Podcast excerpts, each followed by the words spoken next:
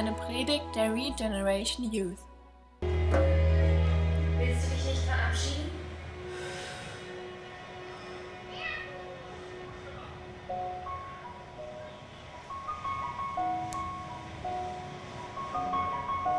Das ist kein Abschied. Heute Abend machen wir Filmkritik. Nee, ich weiß nicht, wer den Film kennt von euch, aber ähm, das war der siebte Teil von dieser Fast and Furious Serie. Und der Typ, der Blonde, der am Strand mit seinem Kind spielt, der ist im echten Leben beim Autounfall gestorben und die haben dann das Filmskript umgeschrieben und ähm, haben sich quasi in dem Film von ihm oder haben ihn verabschiedet. Und als ich die Predigt heute Abend vorbereitet habe, habe ich irgendwie an diese Szene gedacht und dann habe ich die bei YouTube gesucht und natürlich auch gefunden in mehrfacher Ausfertigung. Äh, Abschied Paul Walker. Aber ich finde das total interessant, wenn man wirklich, ich weiß nicht, wie sehr ihr auf den Text gehört habt, was die gesagt haben. Klar haben die auch ein paar Witze gemacht, aber zum Beispiel haben sie über den gesagt, dass er jetzt, als sie das mit der Familie gesehen haben, so der Ort ist, wo er hingehört und es würde sich alles ändern. Und am Ende hört dieser, gut, da kommt noch eine Szene am Ende von dem Film, wo sie noch Auto fahren und sich die Wege teilen, aber sagt der Dom, also sein bester Freund und Onkel seines Kindes, es ist kein Abschied. Und ähm, wir sind ja zurzeit im Thessalonicher Brief und da kam auch die Frage auf von den Leuten, was ist mit denen, die schon gestorben sind? Ähm, wir haben es ja schon die letzten Wochen gehört, dass eine Sache, wo sich die Leute schon drauf gefreut haben, die in der Stadt gewohnt haben, die, die Christen geworden sind, ist, dass sie sich auf den Tag gefreut haben, an dem Jesus wiederkommt. Und ähm, die haben sich so sehr darüber gefreut, dass manche gedacht haben, dass es so in so naher Zukunft, dass sie gesagt haben, wir brauchen nicht mehr zu arbeiten. Und ähm, da hat Paulus in den vorigen Versen auch was zu gesagt. Aber eine andere Frage, die sie hatten, jetzt weiß ich nicht, ob die Frage durch Timotheus an Paulus getragen worden ist. Er war ja derjenige, der die, den Brief überbracht hat an die Menschen, der aber auch vor Ort war. Der war vor Ort und kam mir dann zurück mit, mit, mit Nachrichten. Aber es war eine Frage, was passiert oder was ist mit den Menschen, die jetzt schon gestorben sind, obwohl Jesus gar nicht wiedergekommen ist. Ähm, es scheint so schon, dass Paulus in der Zeit, wo er da war, auch ganz bewusst über Ereignisse in der Zukunft, über prophetische Sachen geredet hat. Ähm, wenn man da davon ausgeht, dass er innerhalb von dem ersten Jahr der Gemeindegründung geschrieben worden ist, war das wohl ein Thema, was Paulus schon bei den Thessalonichern irgendwie angeschnitten hat. Und sie hatten Fragen dazu. Und ähm, dieses, was am Ende hier kam, es ist kein Abschied. Ich, glaube, ich hoffe, dass wir das durch den Text heute Abend sehen, dass wir, was der Nico eben schon auch gebetet hat, noch mehr Hoffnung bekommen auf die Zukunft.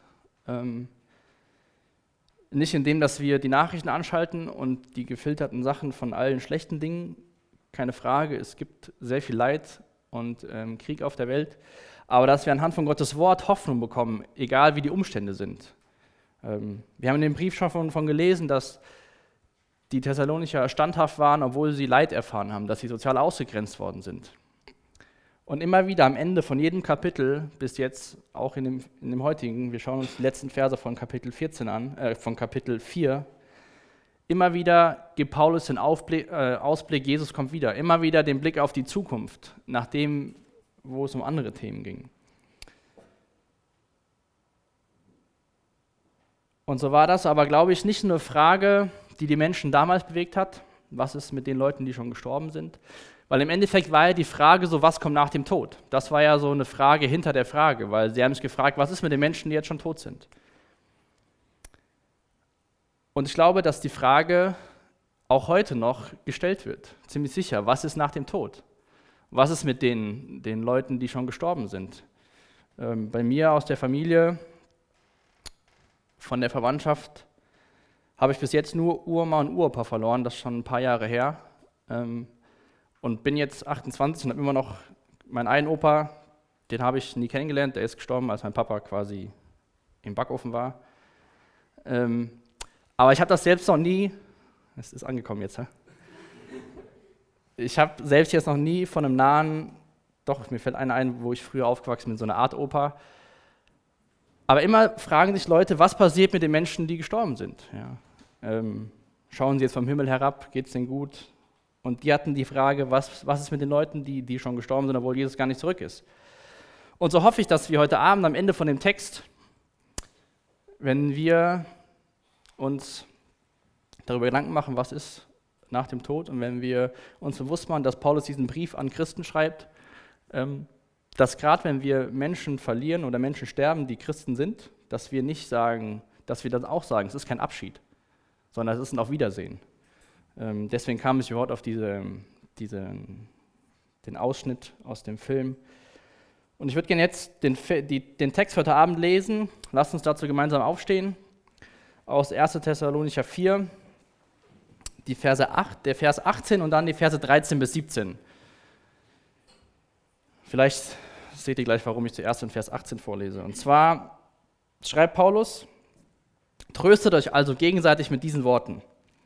Und nun, Brüder, möchte ich, dass ihr wisst, was mit denen geschieht, die bereits gestorben sind, damit ihr nicht traurig seid wie jene Menschen, die keine Hoffnung haben.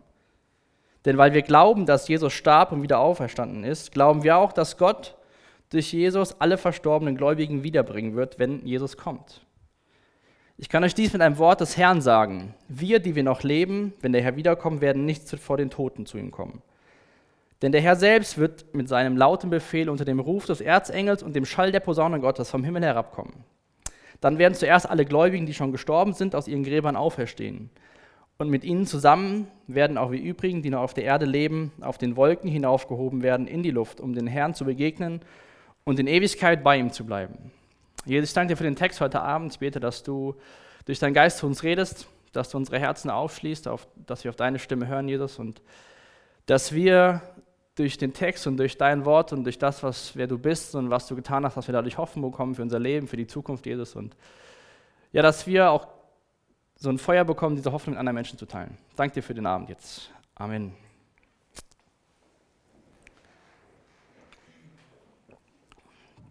Also ich fange quasi so ein bisschen den Text von hinten an. Da sagt Paulus denen, was der Sinn und Zweck ist von den Versen, die er ihnen schreibt oder von dem Brief, den er geschrieben hat, vor allem aus diesen vorigen Versen. Tröstet euch also gegenseitig mit diesen Worten. Und das ist mir nochmal wichtig, am Anfang darauf einzugehen, dass ich weiß nicht, ähm, ich sag mal so, welche Beziehung du zur Prophetie hast, ob das jetzt für dich irgendwas ist, was irgendwie spooky in der Zukunft liegt und nur verrückte Sachen passieren oder ob du dich noch nicht damit beschäftigt hast oder ob du sagst, ja, ist total cool. Der Sinn und Zweck, warum Paulus diese Verse den Thessalonichern schreibt und warum sie in der Bibel sind, ist, damit wir uns gegenseitig mit diesen Worten trösten. Also ist was, was Positives damit gemeint. Und das Ziel war von Paulus, den Gläubigen zu helfen. Jetzt sagt Paulus nicht, ich tröste euch also mit diesen Worten, sondern er gibt ihnen den, den Ausblick und gibt ihnen einen Blick darauf, dass wir hinaufgehoben werden in den Himmel und sagt, das nutzt, um euch gegenseitig zu trösten. Ist quasi Hilfe zur Selbsthilfe, die Paulus hier, hier schreibt. Ähm, bis jetzt hat er ja auch oft selbst Dinge gesagt und dass er, was er damit erreichen will. Aber hier will er damit erreichen, dass die Christen untereinander das gebrauchen, diese Hilfe zur Selbsthilfe.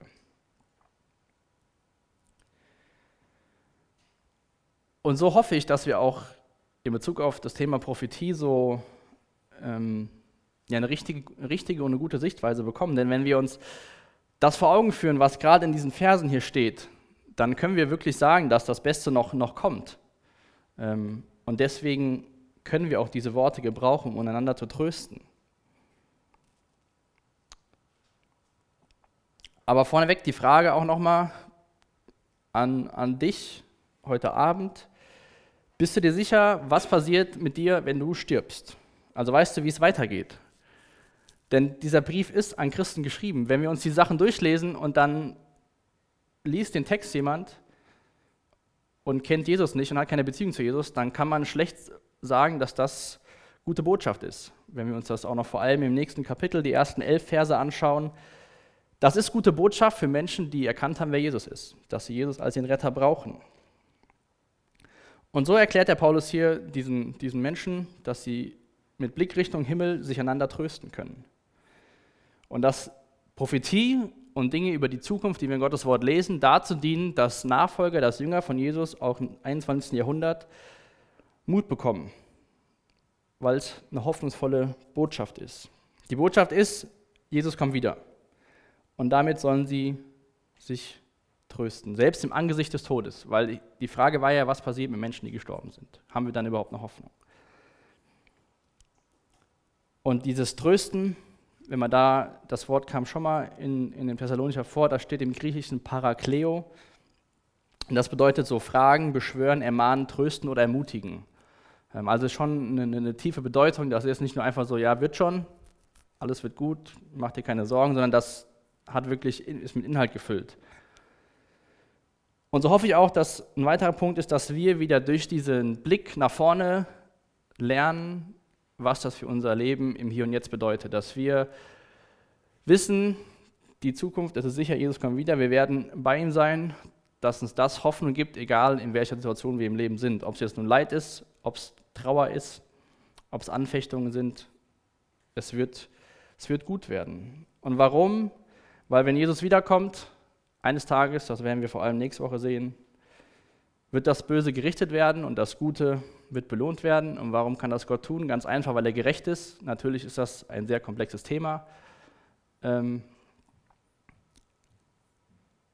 aber das ist nicht Thema von heute Abend. Da können wir uns gerne nachher drüber unterhalten. Ähm, genau. Und jetzt steigen wir mal in Vers 13 ein, was diese Worte sind, mit denen sich die Menschen damals und wir uns heute gegenseitig trösten sollen. Ähm, ich habe den Text aus der Neues Leben Übersetzung vorgelesen. In der Elberfelder fängt das so an, dass Paulus schreibt, Brüder, wir wollen nicht, dass ihr unwissend seid. Also Paulus will nicht, dass die Menschen nichts wissen, sondern er will, dass die Menschen was wissen. Er will nicht, dass sie, wenn wir das lesen in Vers 13, ich möchte, dass ihr wisst, was mit denen geschieht, die bereits gestorben sind, damit ihr nicht traurig seid wie jene Menschen, die keine Hoffnung haben. Und er sagt nicht, ich möchte nicht, dass ihr nicht traurig seid. Ähm, denn Trauer ist wahrscheinlich immer da, wenn jemand stirbt, vor allem wenn Menschen sterben, die, die einem sehr nahe waren. Ähm, und ich habe von einem gelesen, einem Evangelisten und Missionsleiter, wo sein Sohn im Alter von 21 Jahren gestorben ist. Der hat gesagt, der Kampf ist, unseren Glauben, unsere Gefühle zusammenzubringen. Und klar herrscht Trauer, wenn vor allem wenn ein geliebter Mensch gestorben ist. Aber Paulus sagt hier, seid nicht traurig wie jene Menschen, die keine Hoffnung haben. Also seid nicht trauert nicht so wie die Menschen um euch herum. Ähm, sondern ihr könnt trauern, das lesen wir auch an anderen Stellen. Und Christen trauern, das ist ganz normal. Ein Mann, dem er Beileid ausgesprochen worden ist, weil seine Frau gestorben ist, hat gesagt, oder ihm wurde so gesagt, ja, tut mir leid, dass du deine Frau verloren hast. Und er hat darauf geantwortet, nein, ich habe sie nicht verloren. Du kannst nichts verlieren, wenn du weißt, wo es ist. Ich weiß, wo meine Frau ist. Und so sagt Paulus, trauert. Nicht wie die, die keine Hoffnung haben, sondern trauert als Christen, wo ihr wisst, Jesus kommt wieder. Aber um vielleicht noch mal ein bisschen Gefühl dazu bekommen, wie das damals war, warum Paulus sagt, nicht wie jene Menschen, die keine Hoffnung haben, also wie die Menschen der Stadt, möchte ich uns gerne mal zwei Zitate vorlesen, die Dichter damals gesagt haben über diese, ja, gerade zum Thema Tod. Und zwar hat ein griechischer Dichter gesagt, nur solange wir leben, besteht Hoffnung für uns, die Toten haben keine Hoffnung mehr. Und ein römischer Dichter hat gesagt, wenn unser kurzes Lebenslicht eins erlicht, erwartet uns das Dunkel der ewigen Nacht. Dann hat eine Frau, so ein von so einem Papyrusbrief, der auch noch heute der überliefert worden ist. Da ist auch eine Frau, die adressiert eine Familie, wo auch ein äh, Familienmitglied gestorben ist und dann schreibt die so ein bisschen und ähm, am Ende sagt sie, trotzdem kann ich gegen all dies nichts tun, tröste daher einander. Aber mit was will man Menschen trösten, wenn man keine Hoffnung hat auf das, was kommt? Ich musste auch beim Vorbereiten bzw. beim Durchlesen von meinen Notizen nochmal so an die Geschichte vom Hiob denken, an die Freunde. Ich meine, die haben dem Hiob hat alles verloren. Dann lesen wir über Kapitel, über Kapitel, über Kapitel, was die Freunde an so Ratschläge geben. Aber das war ja auch keine, keine hoffnungsvolle Botschaft oder war auch keine Ermutigung oder das war ja einfach nur destruktiv, was sie da gemacht haben. Und so war das damals, dass für die Menschen der Tod, dann war es vorbei. Wenn unser kurzes Lebenslicht eins erlischt, erwartet uns das Dunkle der ewigen Nacht. Und das hat sich doch nicht geändert, 2000 Jahre später. Diese Fragen, was passiert nach dem Tod oder wie kann, wie kann dieser Trost aussehen, der wirklich dann irgendwann auch Frieden bringt, weil man nicht sagt Abschied, sondern auf Wiedersehen. Dann habe ich eine Statistik aus dem Jahre 2014, die ist jetzt vier Jahre alt, aber immer noch aktuell im Vergleich dazu, dass der Text 1500 Jahre alt ist. Und zwar wurde da gefragt nach der Angst vor dem Tod. Und ähm, es wurden so circa 3000 Erwachsene in Deutschland gefragt. Und ähm, von den 18- bis 29-Jährigen hatten 28 Prozent Angst oder keine Angst vor dem Sterben. Äh, bei, über 70, äh, bei den über 80-Jährigen waren es 70 Prozent, die, die keine Angst hatten vor dem Sterben. Ähm, wenn wir dann nochmal schauen, 50 plus, da waren es 44 Prozent, die keine Angst hatten, darunter waren es 62. Also ungefähr jeder Zweite hat Angst vom Tod, laut dieser Statistik aus dem Jahr 2014 bei 3000 Befragten. Wie ist es bei dir? Hast du Angst vor dem Tod? Um dein, hast du Angst vor deinem Tod? Und Paulus schreibt den Text, damit die Leute sich nicht Sorgen machen müssen um die Menschen, die gestorben sind. Ähm, und jetzt haben wir in der Neues Leben gelesen, in dem Vers 13, die bereits gestorben sind. Dieses, die bereits gestorben sind, wenn man da von dem, von dem Grundtext her guckt, lässt sich das viel besser übersetzen mit die Entschlafenen. Ähm, in der Bibel ist das öfters so, dass, oder hier und da so, dass Tod mit ja, Schlaf ersetzt wird. Und wenn ihr mal Johannes 11 aufschlagt, ähm, da lesen wir die Geschichte von äh, dem Lazarus, der auch gestorben ist bzw. eingeschlafen ist. Ähm, und dann in Johannes 11 ab Vers 11 sehen wir, wie Jesus Lazarus, Lazarus wieder zum Leben erweckt oder auferweckt. Ähm, ich lese mir die Verse aus Johannes 11 ab Vers 11. Geht es um Jesus, da steht, dies sprach er und danach sagt er zu ihnen, Lazarus, unser Freund, ist eingeschlafen, aber ich gehe hin, um ihn aufzuwecken. Da sprachen die Jünger zu ihm, Herr, wenn er eingeschlafen ist, wird er wieder wird er geheilt werden. Jesus aber hatte von seinem Tod gesprochen. Sie aber meinten, er rede vom Ruhe des Schlafens. Und das ist dieses, was, was Paulus auch hier schreibt, dass sie entschlafen sind. Und ähm, das lässt sich auch, wenn wir das mal ähm, darüber nachdenken, gerade als Christ viel besser ähm, verstehen, finde ich, warum Paulus das hier schreibt und warum Jesus auch diese Sprache gebraucht, dass er entschlafen ist. Ähm, als Jesus am Kreuz gestorben ist, war er tot. Er war nicht entschlafen und äh, so wie das hier ist. Jesus war tot. Er hat dafür unsere Schuld bezahlt. Er hat am Kreuz gesagt, mein Vater, mein Vater, warum hast du mich verlassen? Und ich weiß nicht, was Jesus oder was, was mit dem Geist und seiner Seele in diesen drei Tagen passiert ist. Auf jeden Fall war er nicht entschlafen, wie, wie das hier in unserem Text ist, sondern Jesus war tot. Aber bei Christen ist der Tod, weil Jesus auferstanden ist, nichts Endgültiges mehr. Nachdem sie sozusagen eingeschlafen sind, werden sie eines Tages wieder auferweckt werden. Und Paulus wollte den ganz deutlich machen, der Tod ist nicht das Ende von, auch von den Leuten, die jetzt schon gestorben sind und auch von allen, die noch sterben werden. Wenn du Christ bist, ist der Tod nicht das Ende. Da braucht ihr keine Angst zu haben. Warum? Sagt er das denen?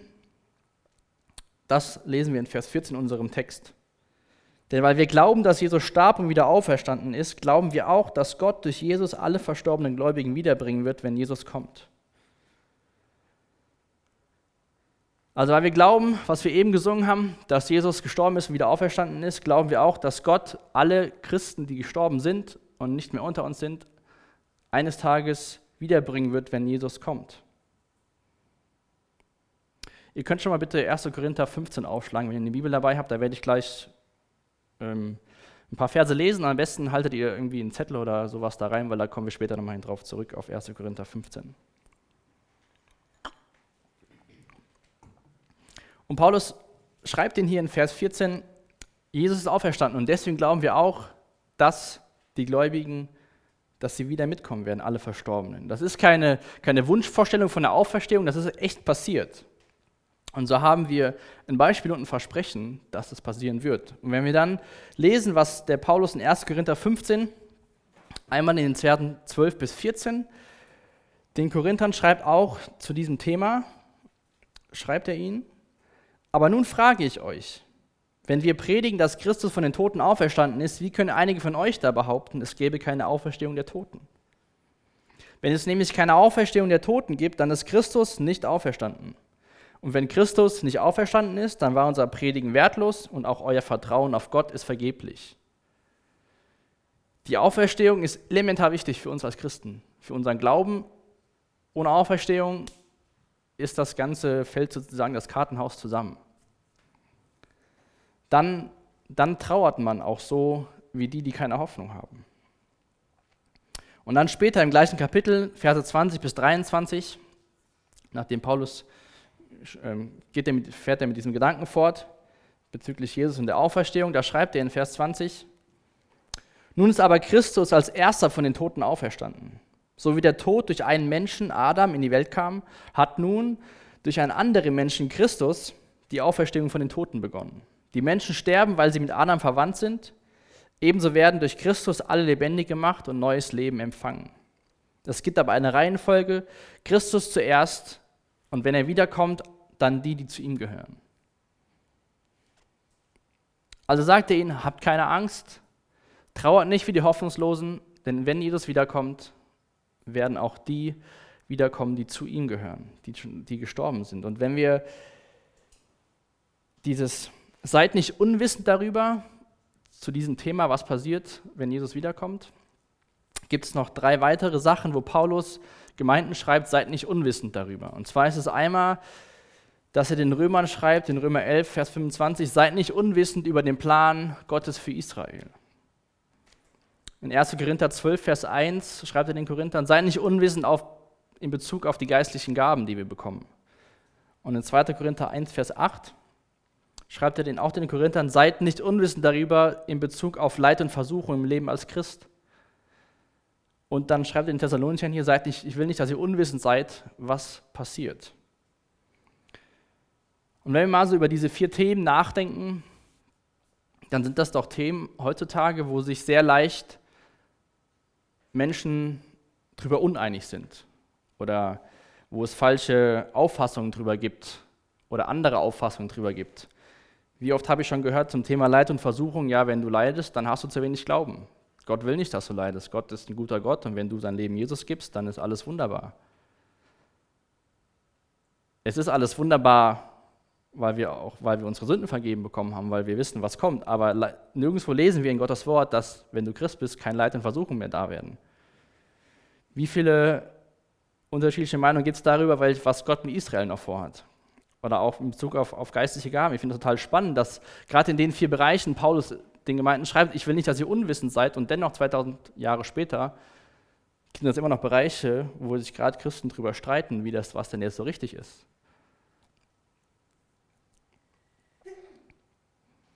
Und so glaube ich, dass, oder hoffe ich, dass wir sehen, dass die Fragen, die damals gestellt worden sind, heute noch komplett aktuell sind. Dass es keine Fragen sind, die, die alt sind oder wo wir uns weiterentwickelt haben und die Fragen nicht mehr stellen. Ich meine, wir haben uns weiterentwickelt, ja, wir haben keine Ahnung, gerade in den letzten 20 Jahren extrem in, äh, in der Technik Weiterentwicklung erlebt. Aber so ist Gottes Wort über die, über die 2000 Jahre hin, wo es das Neue Testament gibt, ob es jetzt im Jahr 500 nach Christus ist, im Jahr 1000, Jahr 1500 oder eben jetzt heute, bleibt Gottes Wort relevant, weil die, die wirklich wichtigen Fragen, die, die jeden Menschen beschäftigen, die, die bleiben. Und die Leute sind immer noch auf der Suche. Und die Leute fragen heutzutage, was ist mit den Toten? Denn weil wir glauben, dass Jesus starb und wieder auferstanden ist, glauben wir auch, dass Gott durch Jesus alle verstorbenen Gläubigen wiederbringen wird, wenn Jesus kommt. Und nachdem er in diese Erklärung gibt oder diese theologische Bestätigung, warum er in Vers Vers 13 schreibt, trauert nicht wie die, die keine Hoffnung haben, lesen wir dann in, unseren, in unserem Text, in den Versen 15 bis 17, gibt Paulus uns jetzt noch weitere Informationen zu dem Argument aus Vers 14. Und zwar schreibt er ab Vers 15, ich kann euch dies mit einem Wort des Herrn sagen. Wir, die wir noch leben, wenn der Herr wiederkommt, werden nicht vor den Toten zu ihm kommen. Denn der Herr selbst wird mit, seinem lauten Befehl, mit einem lauten Befehl unter dem Ruf des Erzengels und dem Schall der Posaune Gottes vom Himmel herabkommen. Dann werden zuerst alle Gläubigen, die schon gestorben sind, aus ihren Gräbern auferstehen. Und mit ihnen zusammen werden auch wir, übrigen, die noch auf der Erde leben, auf den Wolken hinaufgehoben werden, in die Luft, um dem Herrn zu begegnen und in Ewigkeit bei ihm zu bleiben. Wenn ihr jetzt die Bibel durchsucht, werdet ihr nicht irgendwas finden, wo wir davon lesen, dass Jesus genau das zu Paulus gesagt hat. Weil Paulus schreibt dir hier, ich kann euch dies mit einem Wort des Herrn sagen. Wenn wir aber am Ende vom Johannesevangelium schauen, als Johannes fertig war mit seinem Bericht über das Leben von Jesus, schreibt er in Johannes 21, Vers 25, es gibt noch vieles, was Jesus getan hat. Wenn man dies alles aufschreiben würde, glaube ich, könnte die ganze Welt Bücher, könnte die ganze Welt die Bücher nicht fassen, die man schreiben müsste. Das heißt, selbst in Evangelien kriegen wir nicht alles gesagt, was Jesus jemals getan hat. Wir kriegen das gesagt, was wir wissen müssen, was für uns relevant ist, wo Gott sagt, das kommt in mein Wort, das braucht ihr. Aber Johannes sagt selbst, es gibt noch vieles, was Jesus getan hat. Und das könnte man alles gar nicht aufschreiben. Und so kann ich euch nicht sagen, wie Paulus diese, diese Info bekommen hat, ob das jetzt war, als er auf dem Weg nach Damaskus war und Jesus ihm begegnet ist und Jesus ihm da irgendwas gesagt hat, ob es irgendwas anderes war, ob es eine persönliche Offenbarung war, wie gesagt, da kriegen wir keinen Beweis von in der Bibel, warum Paulus das sagen kann. Aber mit der Stelle aus Johannes wissen wir, dass Jesus noch viel mehr getan hat, als wie wir in den Evangelien über Jesus lesen. Und dann sagt Paulus, die, die leben, haben keinen Vorteil, wenn Jesus wiederkommt, im Vergleich zu den Toten. Wir, die wir noch leben, wenn der Herr wiederkommt, werden nicht vor den Toten zu ihm kommen. Also im Endeffekt haben eher die Toten einen Vorteil im Vergleich zu den Lebendigen, weil die Menschen dachten ja, die Toten sind völlig im Nachteil, weil wenn die schon gestorben sind und Jesus wiederkommt, was ist da mit denen? Und so sagt er ihnen, es gibt keinen Nachteil. Wenn es überhaupt irgendeinen Unterschied gibt, dann haben die, die schon gestorben sind, einen leichten Vorteil.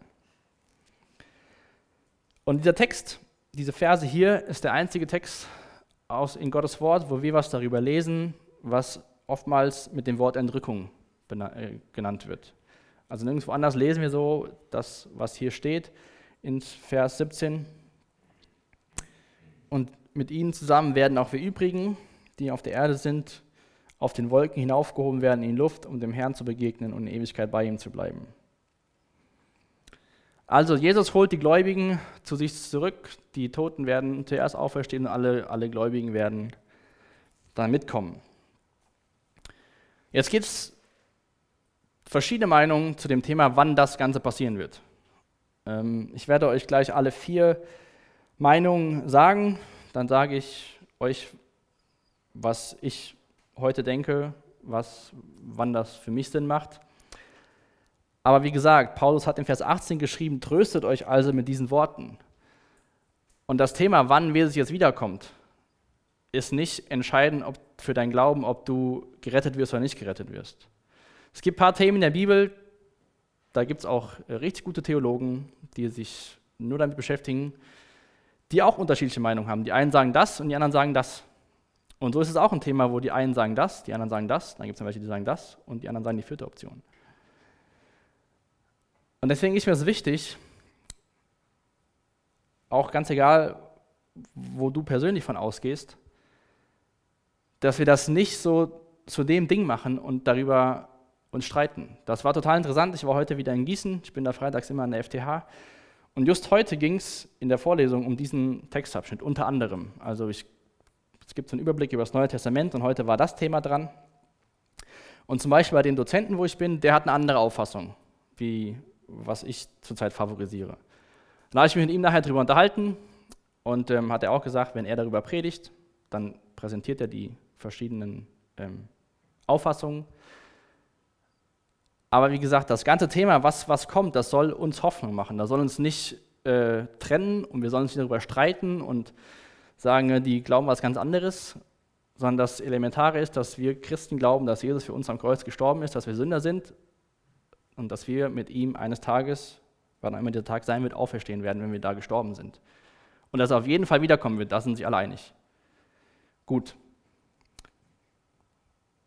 Also, die erste Auffassung ist, dass dieses in die Wolken, das, ich nenne es einfach Entrückung, dass die passiert, bevor es eine gewisse, eine sogenannte Trübsalzeit gibt. Da lesen wir in der Offenbarung drüber, ähm, dass es eine Zeit geben wird, sieben Jahre, wo Gott quasi nochmal richtig aktiv in das Weltgeschehen eingreift. Wir lesen von verschiedenen Gerichten, die da stattfinden werden.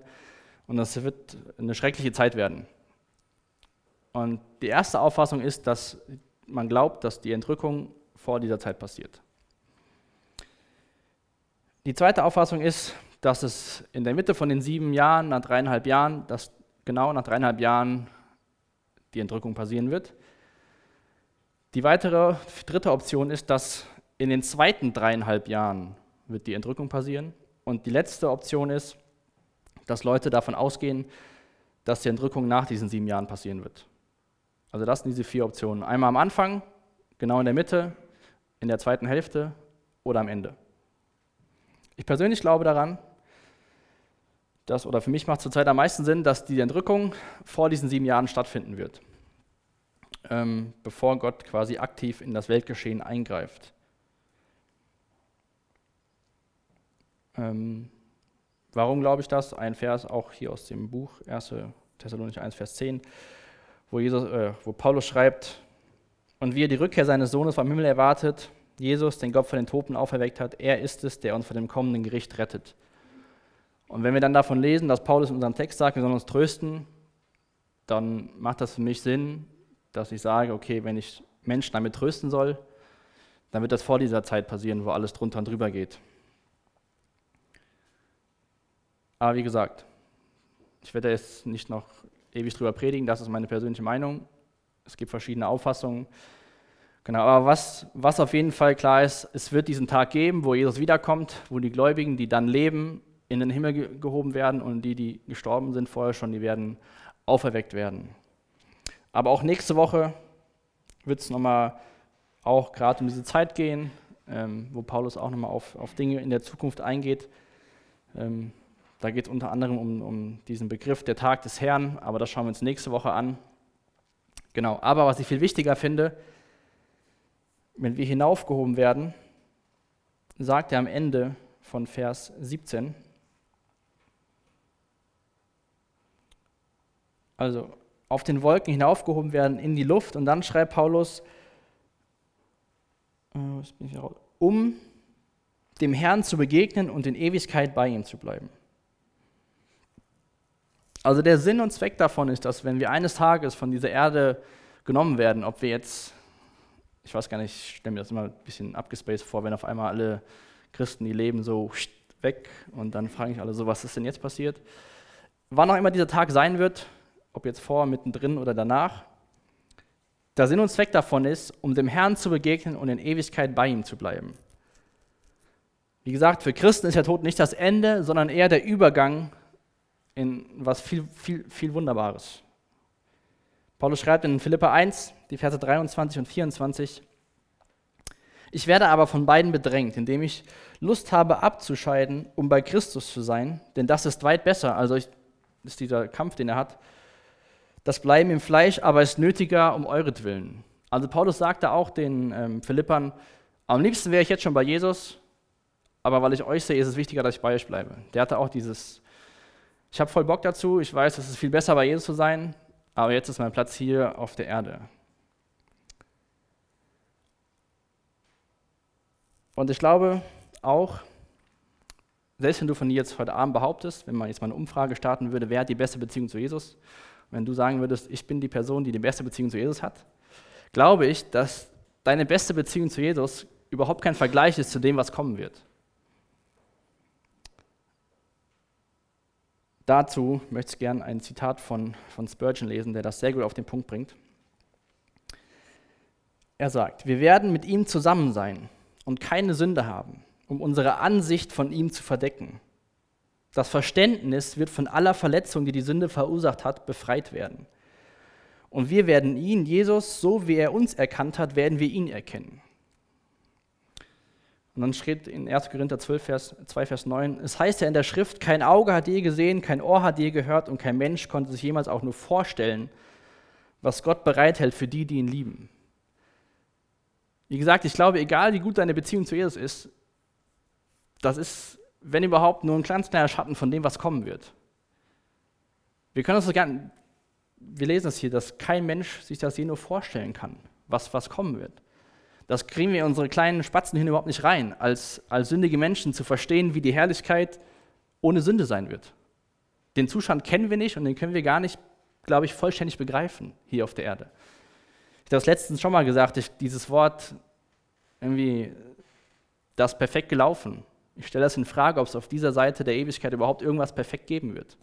Ja, es wird alles vielleicht gut oder sehr gut gelaufen sein, aber ob wir davon reden können, dass etwas perfekt ist, außer was Gott, was, was Gott tut, das ist äh, so die Frage. Und Paulus geht in diesem ganzen Text gar nicht auf irgendwelche Details ein. Es gibt so viele Details, über die man sich, gerade in Bezug auf das Thema, über die man sich streiten kann. Aber Paulus schreibt, Christen, die, innerhalb, die vor einem Jahr gläubig geworden sind, sagt ihnen, das, auf was es ankommt. Es wird einen Tag geben, wo Jesus wiederkommen wird. Es wird einen Tag geben, da werden die Toten auferstehen. Die Christen werden emporgehoben und wir werden dem Herrn begegnen, um bei ihm zu sein in Ewigkeit. Das sind die Infos, die Paulus hier den Menschen gibt, die er uns gibt, die wir in Gottes Wort haben. Und irgendwann wird es diesen Tag geben und dann, keine Ahnung, wie das dann sein wird. Aber er sagt dann nicht, um im Himmel zu sein und auf goldene Straßen zu gehen, sondern er sagt, um dem Herrn zu begegnen, um Ewigkeit bei ihm zu bleiben. So lasst uns doch diese, diese Hoffnung nicht auf irgendeinen Ort sehen, sondern lasst uns diese Hoffnung sehen, in dem, dass wir in einer perfekten Beziehung zu Jesus sein werden. Das, was jetzt schon wunderbar ist und was uns so trägt in unseren Zeiten von, von Anfechtungen, von Leid, wenn wir irgendwelche Versuchungen haben oder auch wenn Menschen sterben, das, was uns durchträgt, die Beziehung zu Jesus, wird so viel besser sein, dass wir es überhaupt nicht in Worte fassen können. Und so kommen wir auch zu dem Lernvers für heute, der steht in Römer 8, Vers 38, vielleicht kennen sogar einige von euch auswendig. Da schreibt der Paulus den Römern, ich bin überzeugt, nicht kann uns, nichts kann uns von seiner Liebe trennen. Weder Tod noch Leben, weder Engel noch Mächte, weder unsere Ängste in der Gegenwart noch unsere Sorgen um die Zukunft. Ja, nicht einmal die Mächte der Hölle können uns von der Liebe Gottes trennen. Und so sagt er auch den Thessalonichern, die Menschen, die gestorben sind, bevor Jesus wiederkommt, die werden nicht getrennt sein von Gott. Die werden auferstehen. Um noch ein bisschen Vorgeschmack auf das zu bekommen, was, was passieren wird, geht nochmal bitte in eurer Bibel in 1. Korinther 15. Ähm, da lese ich nochmal Verse ab Vers, ab Vers 50, wo Paulus nochmal ein bisschen mehr auf das Thema der Auferstehung eingeht und was da passieren wird. Und ähm, ich hoffe einfach, dass, ohne dass man zu was sagen muss, einfach Gottes Wort uns so viel Hoffnung und Freude und, wie sagt man denn, Begeisterung, ja, Begeisterung gibt auf das, was kommt. Und zwar schreibt Paulus hier, was will ich damit sagen, liebe Brüder? Ist das Fleisch und das Blut, achso, was ich damit sagen will, liebe Brüder, ist, das Fleisch und das Blut nicht Gottes, stopp, ich fange mal von vorne an. Was ich damit sagen will, liebe Brüder, ist, dass Fleisch und Blut das Reich Gottes nicht erben können. Der vergängliche Körper, den wir jetzt haben, kann nicht ewig leben. Bin ich sehr, sehr dankbar für. Aber lasst mich euch ein wunderbares Geheimnis sagen, das Gott uns offenbart hat. Nicht jeder von uns wird sterben, aber wir werden alle verwandelt werden. Das wird in einem kurzen Moment geschehen, in einem einzigen Augenblick, wenn die letzte Posaune ertönt. Beim Klang der Posaune werden die Toten mit einem unvergänglichen Körper auferstehen und wir Lebenden werden verwandelt werden, sodass wir nie mehr sterben. Denn unsere vergänglichen irdischen Körper muss in einen himmlischen Körper verwandelt werden, der nicht mehr sterben wird. Wenn dies geschieht, wenn unsere vergänglichen irdischen Körper in unvergängliche himmlische Körper verwandelt sind, dann wird sich das Schriftwort erfüllen, der Tod wurde verschlungen vom Sieg. Tod, wo ist dein Sieg? Tod, wo ist dein Stachel? Denn die Sünde ist der Stachel, der zum Tod führt, und das Gesetz verleiht der Sünde ihre Kraft. Wir danken Gott, der uns durch Jesus Christus, unseren Herrn, den Sieg über die Sünde und den Tod gibt. Und dann in Vers 58 schreibt er, Deshalb bleibt fest und unerschütterlich im Glauben, liebe Freunde, und setzt euch mit aller Kraft für das Werk des Herrn ein, denn ihr wisst, ja, dass nichts, was ihr für den Herrn tut, vergeblich ist. Auch hier wieder am Ende. Deshalb bleibt fest und unerschütterlich im Glauben. Dieser Blick auf die Zukunft, auf das, was kommt, das soll uns fest und unerschütterlich im Glauben machen. Das soll uns Hoffnung geben und nicht uns trennen und Diskussionen hervorrufen. Und deswegen, weil das so eine wunderbare Hoffnung und eine wunderbare Aussicht ist, schreibt Paulus in Vers 18, tröstet euch deswegen mit den Worten, mit diesen Worten. Also was wissen wir sicher? Jesus wird wiederkommen. Die Toten werden auferstehen. Wir als Christen, die wir leben, werden emporgehoben. Und wir werden für immer bei ihm sein. Und Jesus wird alles gut machen. Wir lesen das auch am Ende von der Offenbarung. Da wird alles neu sein. Da wird alles gut sein. Und das ist wunderbar, was, was dass das, was, was am Anfang von der Schöpfung war, im, im Garten Eden mit, mit Adam und Eva, dass sie da durchgelaufen sind, sich zu dieser Jahreszeit vielleicht Erdbeeren gepflückt haben und mit Gott geredet haben. Und da ist einfach alles, alles wunderbar. Und wir brauchen auch keine Angst zu haben, dass, dass wir da nicht hinkommen, weil Jesus ist, hat den Tod am Kreuz besiegt, er ist auferstanden und das ist unser Versprechen von Gott auch, dass, dass wir das erleben werden. Und so lasst uns echt aus diesem Text mitnehmen, dass wir als, wie gesagt, Paulus schreibt den Text an Gläubige und ich hoffe, dass das jeder heute Abend hier sagen kann, dass wir uns auf diese Beziehungen, die wir jetzt haben, aber die nur, wenn überhaupt ein Schatten von dem ist, was kommt, dass das dass das das Ziel ist, dass diese perfekte Gemeinschaft mit Gott und dass dieser Tod von Christen kein Ende ist, sondern der Anfang zu was viel Besserem. Und lasst uns echt diese, diese Hoffnung, die wir bekommen durch, durch den ganzen Brief, lasst uns echt da das einen Einfluss haben auf die Art und Weise, wie wir hier und jetzt leben. Und ich lese nochmal zum Abschluss den Vers aus 1. Korinther 15, Vers 58. Deshalb bleibt fest und unerschütterlich im Glauben, liebe Freunde, und setzt euch mit aller Kraft für das Werk des Herrn ein, denn ihr wisst, ja, dass nichts, was ihr für den Herrn tut, vergeblich ist. Und da auch nochmal eine Frage an dich zum Abschluss. Bist du fest und unerschütterlich in deinem Glauben, würdest du da sagen, dass, oder dass du auf dem Weg dahin bist, dass das immer mehr gefördert wird? Setzt du dich für das Werk des Herrn ein? Also bist du irgendwo Teil von, von, von, einer, von einem Team, von einer Mitarbeit, wo du was, was, was tust? Ich meine, wir haben diese wunderbare Hoffnung, wir, wir können dann so sein wie die Thessalonicher, die sagen, ja, Peace, das ist ja alles cool und Jesus kommt wieder und ich freue mich drauf. Aber was hat das für einen Einfluss auf unser, auf unser Leben hier und jetzt? Wir haben Zeit, wir haben Geld, wir haben Talente bekommen. Was machen wir damit? Setzen wir das so ein, als ob wir das wirklich glauben, dass was kommen wird, dass das viel, viel besser ist, viel, viel wunderbarer ist, was, was wir jetzt haben? Jesus, ich danke dir für den Abend und für dein Wort. Ich danke dir, dass wir wissen dürfen, ganz sicher, Jesus, dass du wiederkommen wirst und dass du uns zu dir holen wirst. Ich danke dir, dass wir diese, diese Hoffnung haben, auf eine wunderbare Zukunft, Jesus. Ich bete, dass wir das irgendwie heute Abend auch ein Stück mehr begreifen können, wenn das überhaupt geht, was das bedeutet, Jesus. Und ich bete, dass diese Dinge, die du in deinem Wort sagst, was kommen wird, dass es echt einen Einfluss hat auf das, wie wir hier und jetzt leben, Jesus. Dass wir den Blick Richtung Himmel haben, den Blick auf dich haben, was kommen wird, Jesus, und dass wir dich fragen, was du von uns willst, was, was das Werk ist, in dem wir wandeln sollen, Jesus. Ich danke für den Abend und bete, dass du uns jetzt auch im Lobpreis begegnest, dass du Dinge uns klar machst, dass du uns stärkst, dass du uns ermutigst, dass du uns ermahnst, Jesus. Wir wollen vor dich kommen, weil wir uns nicht verstecken brauchen, weil du uns kennst. Du kennst uns in und, in und auswendig, Jesus, und wir beten, dass du dich uns offenbarst, Jesus, dass du hier kommst und dienst. Danke, dass du das in deinem Wort verheißen hast. Ich bete auch für die Gebetsgruppen nach, der, nach dem Lobpreis, Jesus, dass wir dadurch fest und unerschütterlich im Glauben werden, dass wenn wir füreinander beten, dass wir dadurch den Teufel aus unserem Leben aussperren, Jesus. Danke, dass du lebst. Danke, dass du auferstanden bist und danke, dass du für uns gekommen bist und dass wir dich jetzt loben dürfen. Amen. Danke für das Anhören der Predigt. Weitere Informationen findest du unter www.regenerationyouth.de.